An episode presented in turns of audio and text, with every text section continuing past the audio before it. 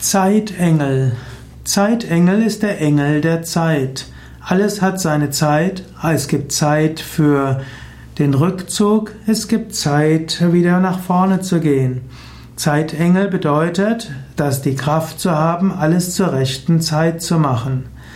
Zeitengel ist manchmal auch die Bezeichnung des Engels im Tarot, und zwar die Nummer 14. Die Nummer 14 ist die Karte der Mäßigung. Und die Karte der Mäßigung ist auch die Karte der Zeit. Mäßigung heißt, alles was kommt, hat einen Anfang und ein Ende.